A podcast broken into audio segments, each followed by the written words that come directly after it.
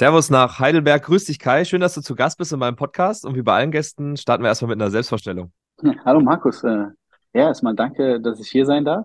Eben schon erwähnt, Kai. Kai Hertling ist mein Name. Ähm, zweifacher Papa und äh, hatte das Glück, äh, in, in meiner Karriere selbst auch mal aktiv Fußball spielen zu dürfen, auf äh, verschiedenen Niveaus, ähm, von der Verbandsliga bis zur Bundesliga. Eine sehr, sehr tolle und lange Zeit bei der TSG Hoffenheim mit äh, zwei kurzen Unterbrechungen beim SV Waldhof und äh, bei Philadelphia Union und habe dann meine aktive äh, Karriere 2016 beendet als Spieler und bin dann nahtlos ins Trainergeschäft gerutscht.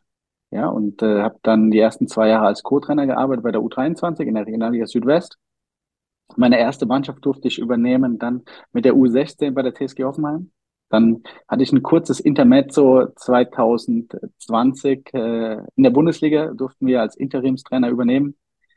Äh, die letzten vier Bundesligaspiele, sehr, sehr coole Sache, hat richtig Spaß gemacht. Und danach ganz kurze Zeit, drei Monate U17-Trainer bei der TSG Hoffenheim und dann habe ich die hm, U23 übernommen für eineinhalb Jahre und äh, habe dann meinen Fußballlehrer gemacht. Der ist 2023 in, im April geendet. Und seitdem ähm, bin ich so ein bisschen am Hospitieren, am Rumreisen, schaue mir viele Dinge an und äh, habe aktuell keine Mannschaft. Aber bevor wir vielleicht ins Thema einsteigen, ist immer ganz interessant, was hältst du denn von zweiten Mannschaften? Glaubst du, das müsste flächendeckender eingeführt sein? Also ich bin ein großer Freund von, von zweiten Mannschaften. Ich finde, für einen Bundesligist ist das eine super Sache. Und nicht nur für einen Bundesligist. Allgemein ist es eine super Sache für, für junge Spieler, die vielleicht den Sprung nach oben noch nicht äh, ganz schaffen, um Spielpraxis zusammen sammeln im, im Herrenbereich auf, auf tollem Niveau. Ich finde, gerade auch Regionalliga für einen Jungen, der aus der U19 kommt, das ist schon nicht ganz so ohne und äh, Spielzeit in dem Alter ist äh, extrem wichtig. Glaubst du, dass die Jungs manchmal denken, weil sie U19 Bundesliga gespielt haben, dass sie direkt den Sprung in die erste, zweite und dritte schaffen und dann spielen sie ihr erstes Regionalligaspiel und wundern sich dann, dass es doch vielleicht ein bisschen anders zugeht als in der U19? Eine interessante Frage.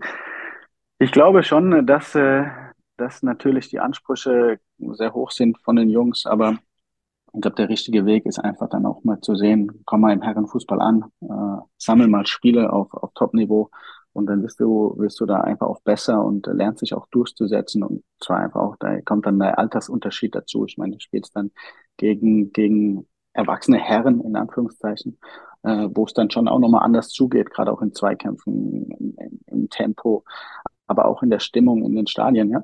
Ja, dann lass uns äh, vielleicht schon mit dem Thema beginnen, weil das, glaube ich, ausführlich werden kann. Wir wollten über Teamführung sprechen. Da kannst du ja vielleicht erstmal allgemein sagen, was verstehst du denn unter Teamführung? Teamführung ist äh, für mich ein sehr, sehr großer Begriff. Thema ähm, Teamführung geht es für mich immer um, um drei Bereiche. Jetzt gerade aus äh, der Sicht des Trainers ist es so, dass ich für mich äh, die drei Bereiche definiere und sage, ähm, es geht einmal um die Mannschaft, es geht um das Trainerteam und der dritte Bereich ist dann das Funktionsteam. Wobei Trainerteam und Funktionsteam natürlich sehr eng sind aber da einfach auch nochmal eine Definition äh, dann bei mir ähm, vorhanden ist. Ich würde sagen, wir fangen mit dem Trainerteam an, oder? Dass wir mhm. darüber sprechen und schauen, wie weit wir da kommen. Ja, ich finde, Trainerteam ist äh, für mich ein, ein, einfach auch ein Bereich, der extrem wichtig ist, weil er unfassbar viel Einfluss hat und ähm, gerade auch für die Jungs sehr, sehr wichtig ist, Thema Ansprechpartner. Wen, wen äh, kann ich bei verschiedenen Themen ansprechen. Als Trainer ist es heutzutage so, dass du nicht nur Trainer bist, sondern du musst äh, ja Menschen führen, du musst managen, du musst ähm, ja einfach einen großen, eine große Organisation führen. Wenn man da jetzt mal aufs Top-Niveau geht, Bundesliga, dann sind es bestimmt 35 Personen plus. Wenn ich jetzt mal das Große und Ganze nehme, wo alles dazugehört, ähm, also ich nehme da jetzt die Mannschaft raus, und das ist schon nicht ganz ohne. Und deswegen ist für mich das Trainerteam extrem wichtig, weil ähm, du einfach da einen Einfluss hast äh, und auch ähm, praktisch Arbeit abgeben kannst, vertrauen kannst. Und wenn du da, da einfach auch eine gute Führung hast, eine gute Rollenverteilung hast und äh, genau weißt, was für Typen du in deinem Trainerteam brauchst ähm, und vor allem auch, was für Typen für dich wichtig sind, äh, ist, ist das schon auch äh, eine interessante Aufgabe, das zu gestalten. Wenn du jetzt an die verschiedenen Typen denkst, wie würdest du dein Team zusammenstellen? Also was für Typen sind für dich dann interessant in deinem Trainerteam? Ja, jetzt gehen wir erstmal so ein bisschen aufs Trainerteam ein. Für mich ist es so, ich, ich definiere und sehe das Trainerteam, ähm, klar, Co-Trainer, je nachdem, einer oder zwei. Dann ähm, der Torwarttrainer, der Athletiktrainer und der Videoanalyst. Je nach, je nach Anspruch und äh, je nach Höhe kommt dann auch noch der Individualtrainer dazu. Ich versuche da schon auch das Trainerteam sehr klein und sehr eng zu halten, weil ich davon überzeugt bin, ja, dass, dass man ein, ein Wir-Gefühl schaffen muss, wo man sich auch wohlfühlt. Und äh, klar, umso größer es dann wird, umso schwieriger ist es dann auch, jeden, ähm, jeden so zu packen, so zu, ja, zu bekommen, dass er sich auch extrem wertgeschätzt fühlt. Und äh, ich bin ein Freund von, von einer klaren Hierarchie, nicht nur in der Mannschaft, sondern auch im Trainerteam. Also das heißt, da ist es mir auch wichtig, dass es da eine klare Hierarchie gibt. Daher ist es dann schon auch wichtig, gerade auf deine Frage zurückzukommen, welche Typen brauche ich? Ich bin großer Freund von starken Persönlichkeiten, die ihre Meinung sagen, die in, in schwierigen äh, Situationen dann einfach mal sagen, hey, ich glaube, jetzt sind wir nicht auf dem richtigen Weg. Äh, ich sehe das ein bisschen anders als wie du. Und was meinst du? Was hältst du von der Idee? Hier in, in der Mannschaft ist die Strömung, ich habe dieses Gefühl. Also daher brauchst du da auch starke Persönlichkeiten. Ich bin ein großer Freund von Experten auf ihrem Fachgebiet. Da, da liegt es dann einfach auch schon in, in, in, in meiner Auswahl, welche, welche Person nehme ich dazu. Das ist ja ganz spannend. Ähm, manchmal hat man ja als Trainer auch nicht die Wahl. Dann kommt man zu einem Club und dann ist der Torwarttrainer seit 20 Jahren da und der Individualtrainer vielleicht auch schon eine Weile. Dann hast du natürlich nicht so die Möglichkeiten, da musst du wahrscheinlich ein bisschen anders managen. Aber viele nehmen ja ihr Trainerteam auch mit, ne, dass sie dann den Co-Trainer und vielleicht noch einen anderen Trainer mitnehmen. Definitiv. Ich meine, das ist, ist ja immer so ein bisschen der, der Wunschgedanke, dass du dein Trainerteam mitnehmen darfst und es gestalten darfst. Wir müssen es aber auch ein bisschen losmachen, das ist nicht immer der Fall. Ich glaube, als Trainer hast du die Möglichkeit, Menschen zu überzeugen, macht da jetzt keinen großen Unterschied zwischen Mannschaft, Trainerteam, Funktionsteam, sondern ich glaube, du brauchst eine Vision. Das ist ganz, ganz wichtig. Ähm, ein klares Ziel. Und dann geht es halt einfach um, um das Individuum. Das heißt, äh, gerade auch im Trainerteam hast du ein Stück weit andere Generationen äh, drin als in der Mannschaft, äh, etwas älteres Semester, die vielleicht andere Interessen haben, andere, andere Ziele haben. Und ähm, da ist es dann einfach auch wichtig, dass du, dass du sie natürlich, wenn du neu kommst und es nett gestalten darfst, ähm, kennenlernst, du die Bedürfnisse kennenlernst. Und dann musst du dir aber auch klar sein, du wirst nicht alle überzeugen können von, von deiner Vision, von, dein, von deiner Idee. Daher ist es dann auch so, dass dann vielleicht auch der eine oder andere auf der Strecke bleibt. Also brauchen wir uns, glaube ich, auch nichts vormachen. Jetzt hast du gesagt, klare Hi Hierarchie, relativ kleines Trainerteam. Wie ist das mit der Aufgabenverteilung? Natürlich klar, der Videoanalyst macht Video, aber ähm, wie machst du das jetzt zum Beispiel mit dem Co-Trainer? Habt ihr da bestimmte Aufgaben, die ihr euch aufteilt, wo du sagst, okay, das ist jetzt dein Kompetenzbereich und ich gucke einfach nur drüber? Oder mischst du bei allem noch ein bisschen mit? Ich arbeite da auch ähm, mit Prinzipien. Also das ist mir ganz wichtig und äh, da ist so auch mein Trainerteam für mich ein Prinzip, das, das wichtig ist. Das, das äh, ist ganz simpel und einfach. Kontrolle ist gut, äh, Vertrauen ist besser. Und ähm, ich glaube, darum geht es. geht um Vertrauen, dass du dein, dein ja, sagen wir, deinem Co-Trainer auch das Vertrauen gibst, alleine handeln zu dürfen. Natürlich die letzte Instanz bin dann schon auch noch immer ich als Cheftrainer, der dann nochmal drüber schaut. Aber da ist es dann schon wichtig, äh, was ich auch vorhin gesagt habe, dass auf der Position einfach ein Experte ist, wo ich dann auch abgeben kann und vielleicht auch mal auf dem Trainingsplatz äh, dann einfach nur beobachten darf. Ja, ich finde das ganz spannend, weil Kompetenzabgabe ist für viele schwierig. Ne? Also ich merke das in anderen Bereichen bei mir selber, in meiner Selbstständigkeit, dass ich manche Bereiche nicht abgeben möchte. Obwohl es vielleicht schlauer wäre, das an einen Experten zu geben. Also es hat jetzt gar nichts mit Training zu tun, sondern eher mit anderen Sachen.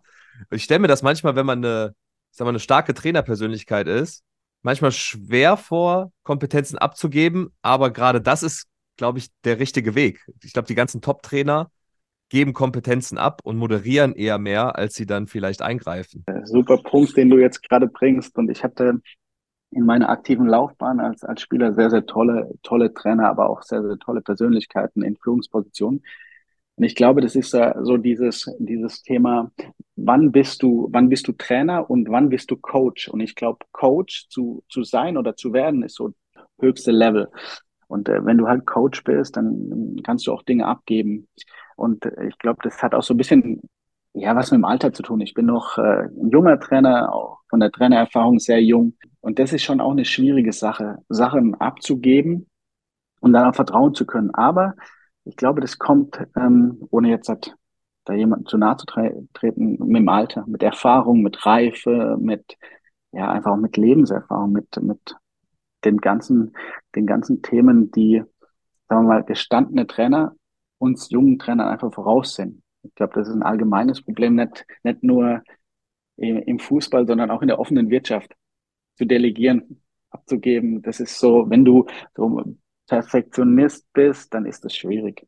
Aber das ist halt auch die ganz große Kunst, weil du dann einfach Kapazitäten für dich frei hast. Und auch da ist es so, kann ich auch äh, ganz offen drüber reden, auch das ist ein Punkt, an dem ich äh, definitiv noch lernen muss, aber ich finde das ja auch nicht schlimm, sondern es sind dann auch Erfahrungen, wo du dann auch merkst, okay, mir ist geschickter, wenn du das jetzt einfach mal lernst. Und auch wenn es schwerfällt, ist das äh, dann schon auch ein Prozess, der etwas dauert.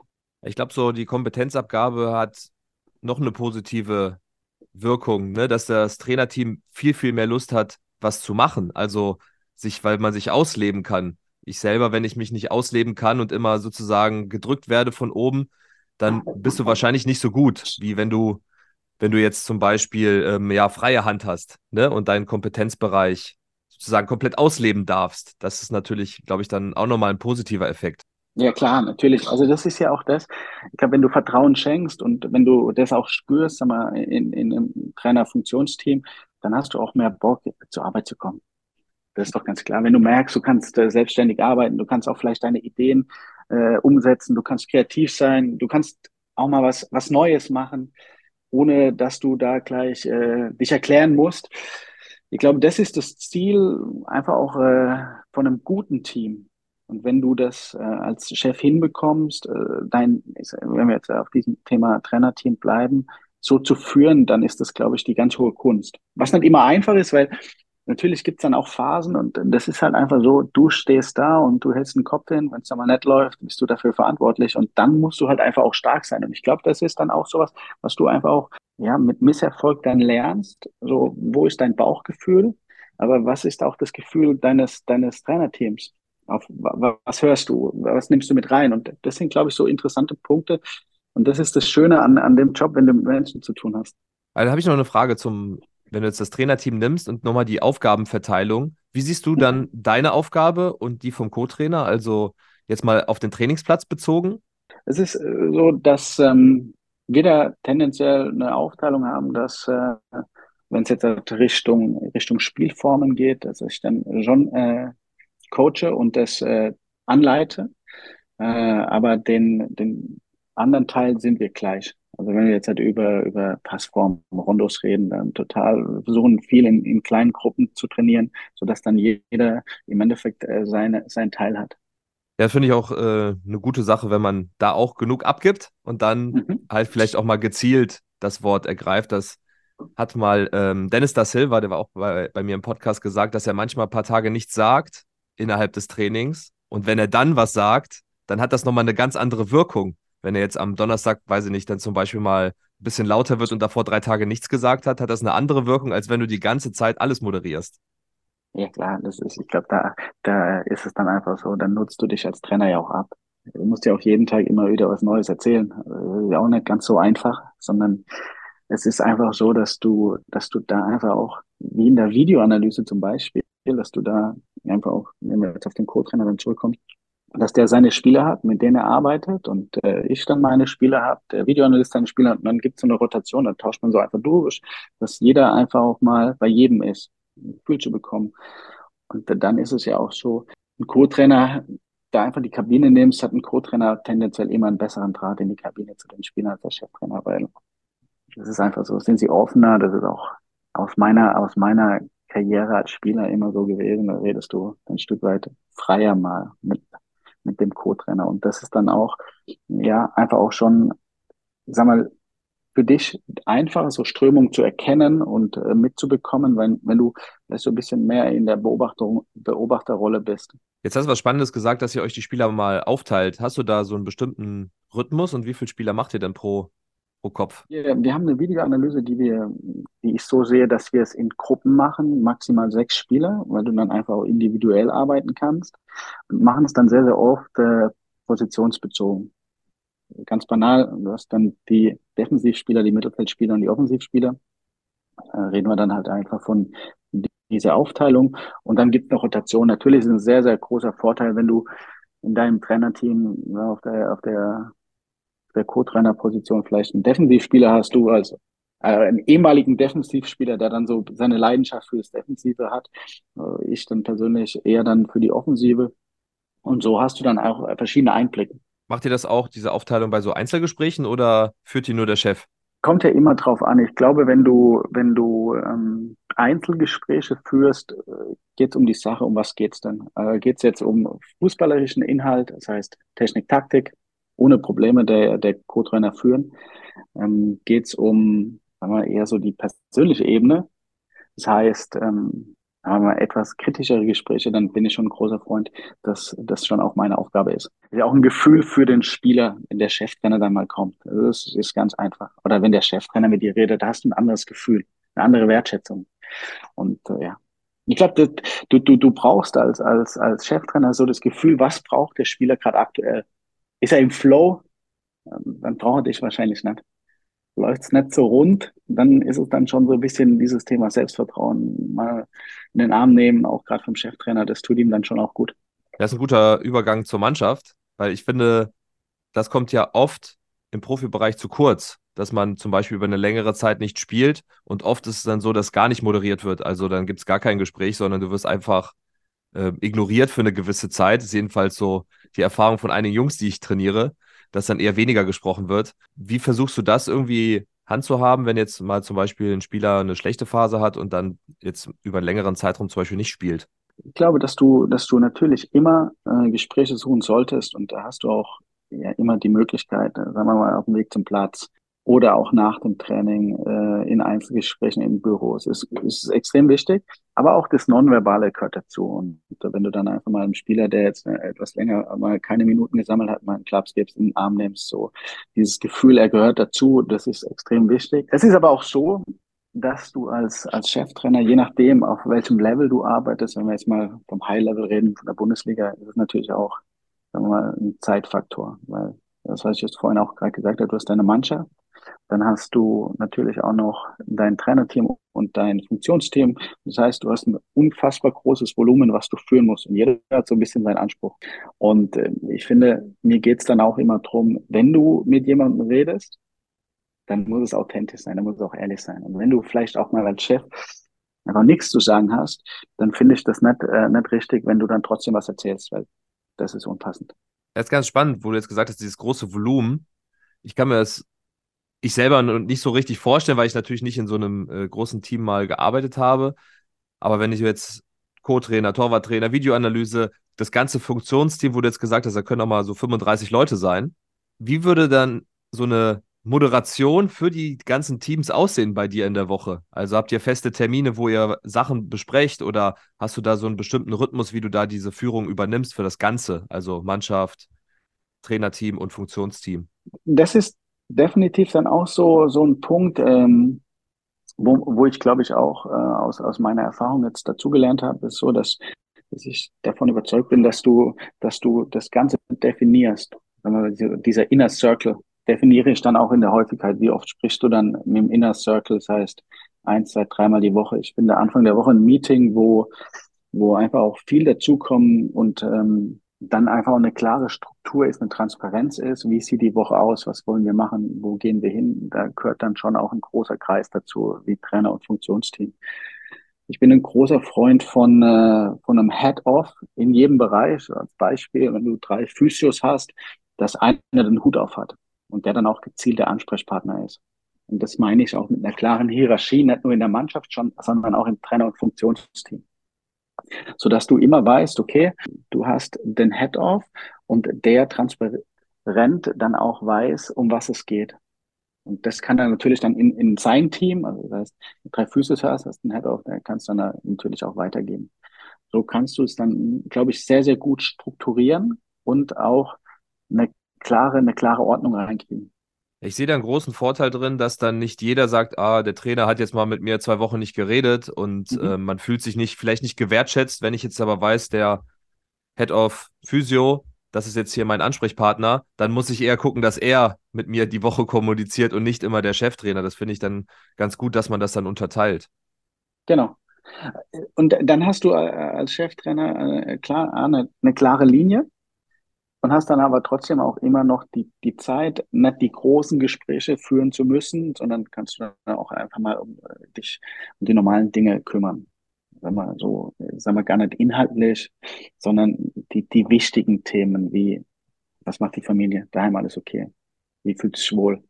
Gibt es irgendwas? Das, das ist dann für mich schon auch mit wichtiger. Ich finde das ganz spannend, wie du dann sozusagen deine Inhalte innerhalb dieser Woche mit diesem Team setzt. Also was hat für dich oberste Priorität zum Beispiel in der Woche?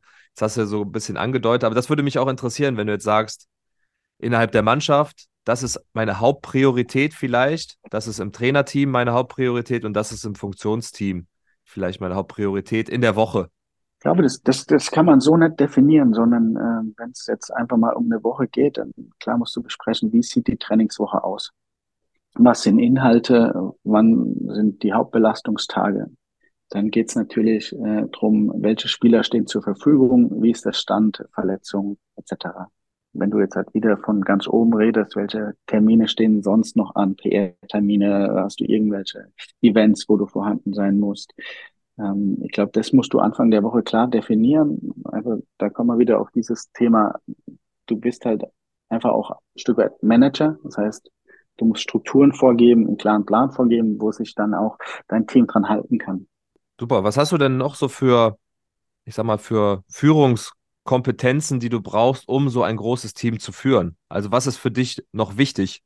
Ja, ich glaube, das ist, äh, da gibt es so viel. Für mich ist einfach wichtig, dass, dass für mich ein Anhaltspunkt da ist, Sei dir bewusst, äh, das hat mir mal jemand mit auf den Weg gegeben, der äh, ein paar Tage älter ist als, als ich, aber äh, super, super schlauer Satz. Sei dir bewusst, dass in, in jedem Raum jemand sitzen kann, der etwas heller ist als du. Und ähm, ich finde, das ist äh, ein richtig toller Satz, weil wenn du mit Experten zusammenarbeitest, dann ist es so, dass du dir das klar sein muss, dass da richtig gute dabei sind und denen kannst du dann auch ein Stück weit vertrauen und kannst du dann auch, äh, sagen wir mal, Aufgaben abgeben, wo du dann wieder ein bisschen mehr Puffer hast. Und das ist für mich so ein, so ein Punkt, der mir sehr, sehr wichtig ist.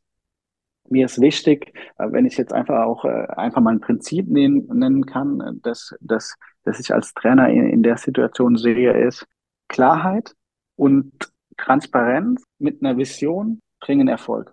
Das finde ich einen äh, spannenden Gedanken, weil das viele sagen, dass sie Klarheit, Transparenz und so weiter und eine Vision haben, aber füllen das oft nicht mit Leben, finde ich. Also besonders die Transparenz, finde ich, ist so ein Punkt, den viele Trainer diskutieren könnten, weil sie immer sagen, ich bin so transparent, ich sage dir, warum du nicht spielst, ich moderiere das und so weiter.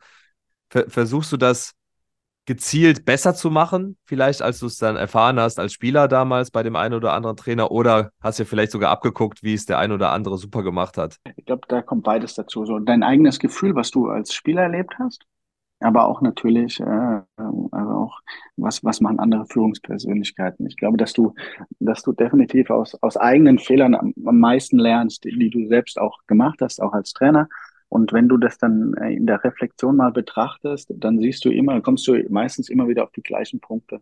Und es ist auch so, wenn du, wenn du entscheidest, verletzt du. Ist nun mal auch so.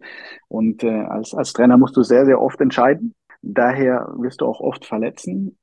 Und das muss dir aber auch bewusst sein, wenn du Führungskraft sein möchtest.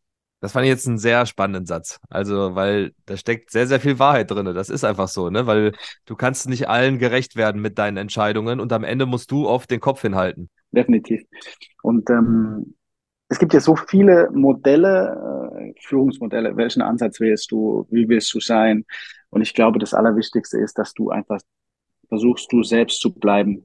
das ist dann, glaube ich, auch der Schlüssel, dass du, dass du einfach du, du selbst bleibst, dass du einen klaren Weg hast, dass dir bewusst ist, dass du, äh, wenn du führst, dass es auch ein Stück weit Bewegung ist, dass es nicht immer gleich ist, dass du mit Individualisten zu tun hast, wo jeder äh, seine eigenen Bedürfnisse hast. Und da brauchst du ein Gefühl. Ich glaube, emotionale Intelligenz ist sehr, sehr wichtig, um zu führen. Deswegen ist es für mich so, dass das gerade auf Thema Führung muss so dein eigener Weg sein. Davon bin ich überzeugt. Was glaubst du denn, ist der Faktor Führung im professionellen Fußball, also wenn wir jetzt, sag mal, ab dem Herrenbereich äh, gucken, ist das wichtiger als manchmal vielleicht sogar die Trainerkompetenz an sich, also taktisch, technisch und so weiter, dass da sich ein bisschen wandelt? Ich glaube, dass Führung schon wichtiger ist, definitiv. Ich glaube, du brauchst beide Komponenten. Ich glaube, du, klar, du musst äh, dein Trainerfachwissen haben, also da einfach auch mal auf die Basis geht. Aber ich glaube, die Jungs, die da, oder die Trainer, die da oben äh, einen Job haben, die wissen, glaube ich, schon, wie das funktioniert, einfach also Trainingsinhalte, das heißt, äh, das ganze Paket. Aber ich glaube, es ist viel, viel, viel, viel wichtiger, ähm, zu führen, Coach zu sein, äh, ja, ein Stück weit auch Mensch zu sein in diesem Business. Und ich glaube, wenn du das hinbekommst, äh, ist es so, dass, dass, dass du Erfolg hast. Ja, davon bin ich, bin ich schon auch stark überzeugt. Mich würde mal interessieren, ich weiß nicht, ob du es jetzt weißt, aber wenn jetzt Vereine nach Trainern suchen, testen die irgendwie die Führungskompetenz? Also, dass sie dann nochmal irgendwie das irgendwie abklopfen, ob du überhaupt Führungskompetenz hast oder weil im Jugendbereich Kumpels von mir, die jetzt im NLZ zum Beispiel ähm, angefangen haben oder schon länger dabei sind, die Bewerbungsgespräche sind oft, was hast du gemacht? Wen kennst du? Was hast du so äh, erreicht? Und das war's dann. Da wird nicht geguckt, hast du Sozialkompetenz, hast du Führungskompetenz. Oft wird noch nicht mal inhaltlich gefragt, was du so kannst. Wie ist das so im, im Bereich ab den Herren? Würde mich jetzt einfach mal als Gegenfrage interessieren, wie kann man in einer kurzen Zeit Führungskompetenzen testen? Gerade als ja, Trainer. Ich glaube, das ist ja ich glaube, das ist was, das, das, das siehst du dann erst mit der Zeit. Umgang mit der Mannschaft, Umgang mit Menschen. Ich glaube, das, das kommt auch so immer ein bisschen drauf an, wie ist es Charisma, Ausstrahlung, wie ist die Situation. Deswegen glaube ich, ist es auch schwer. Ich persönlich hatte die Erfahrung noch nicht, dass man äh, mich auf äh, Führungskompetenzen getestet hat. Ich weiß auch gar nicht, wie man es kann. Also ich weiß, weiß auch nicht, wie ich es testen würde, weil es ist ja, du kannst es ja nicht so, so klar machen, weil ich glaube, du kannst ähm, über Führung viel erzählen und reden. Das hört sich immer gut an. Aber so dies, dieses Leben, was du vorhin auch gesagt hast, äh, Führung zu leben, ich glaube, das ist Tagesgeschäft. Das, das, das ist schwierig. Ja, ich wüsste jetzt nämlich auch nicht, wie man das vielleicht misst, aber weil es ja so ein entscheidender Faktor ist, müsste es ja eigentlich im Entscheidungsprozess wichtig sein, warum der Trainer ausgewählt wird. Dann wird wahrscheinlich meine Vermutung dann eher darüber, dass mit Leuten gesprochen wird, die schon unter diesem Trainer vielleicht gearbeitet haben, dass man darüber vielleicht erfährt, hat er die Kompetenz oder ist er vielleicht doch der insgeheime Choleriker, der jeden zusammenschreit. Mhm. Das weiß man ja vorher nicht, aber das finde ich ganz spannend für den Auswahlprozess von Trainern.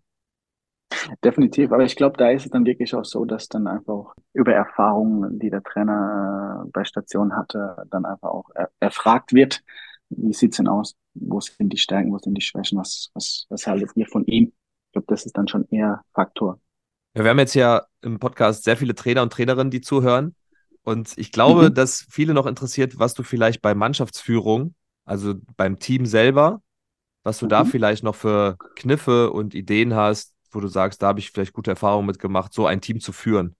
Ich bin, das habe ich vorhin auch schon gesagt, ich bin ein klarer Freund von einer klaren Hierarchie einfach der Meinung bin, dass wenn du eine klare Hierarchie in der Kabine hast, da hast du eine klare Struktur.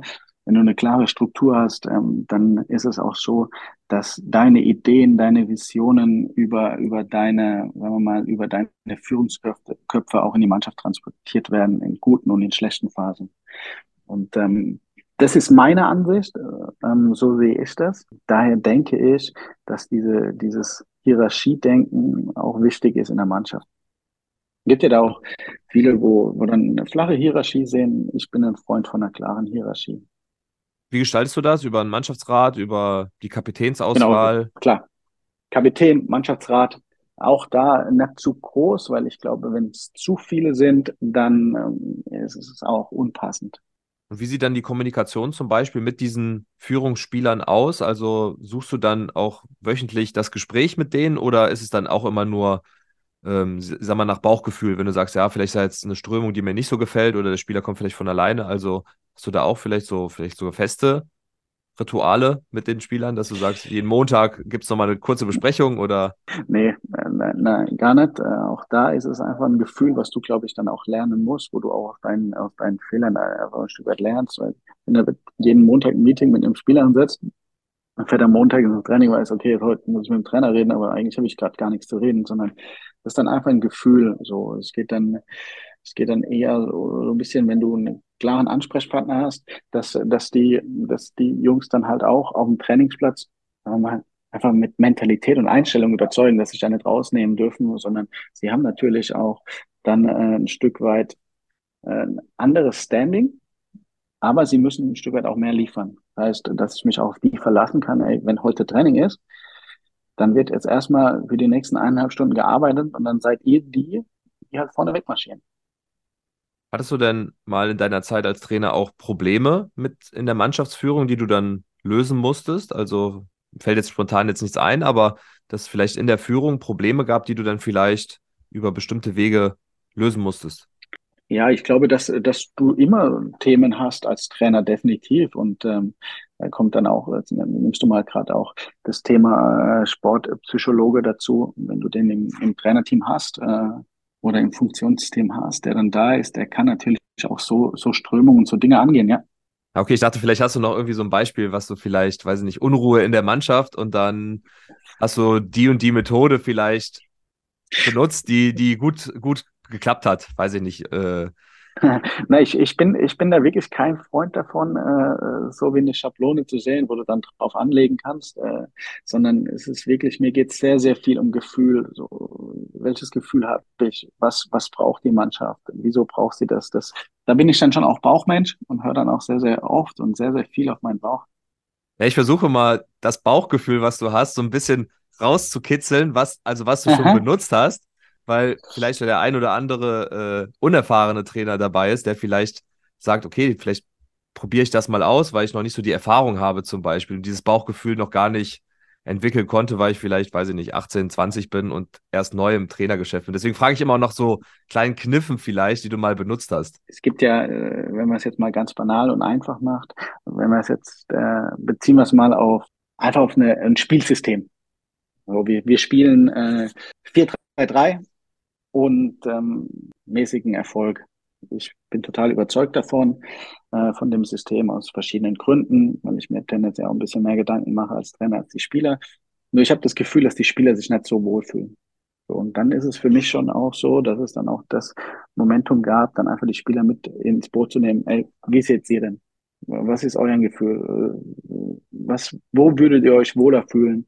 Einfach auch da sie mitnehmen, in Entscheidungen mitnehmen, und ihnen dann auch zu zeigen, hey, hör zu, natürlich äh, habe ich eine Idee, als, oder haben wir als Trainerteam eine Idee, aber klar, wir brauchen euch, ihr setzt es um, ihr müsst euch wohlfühlen und äh, das ist dann schon auch sowas, dass du, dass du dann äh, in solchen äh, solche Entscheidungen auch äh, die Jungs mitnimmst. Das ist ein guter Tipp, weil ich glaube, wenn du mitgenommen wirst in die Entscheidung, hast du noch mehr Lust, es umzusetzen. Erstens das und äh, dann musst du natürlich aber auch liefern.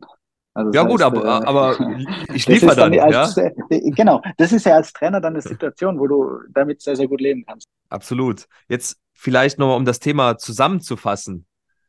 Was sind für dich die wichtigsten Punkte in Sachen Führung für das gesamte Mannschaftsumfeld? Vom Trainerteam zum Funktionsteam zur Mannschaft. Vielleicht so deine Top, Top 3, das wäre super. Mhm.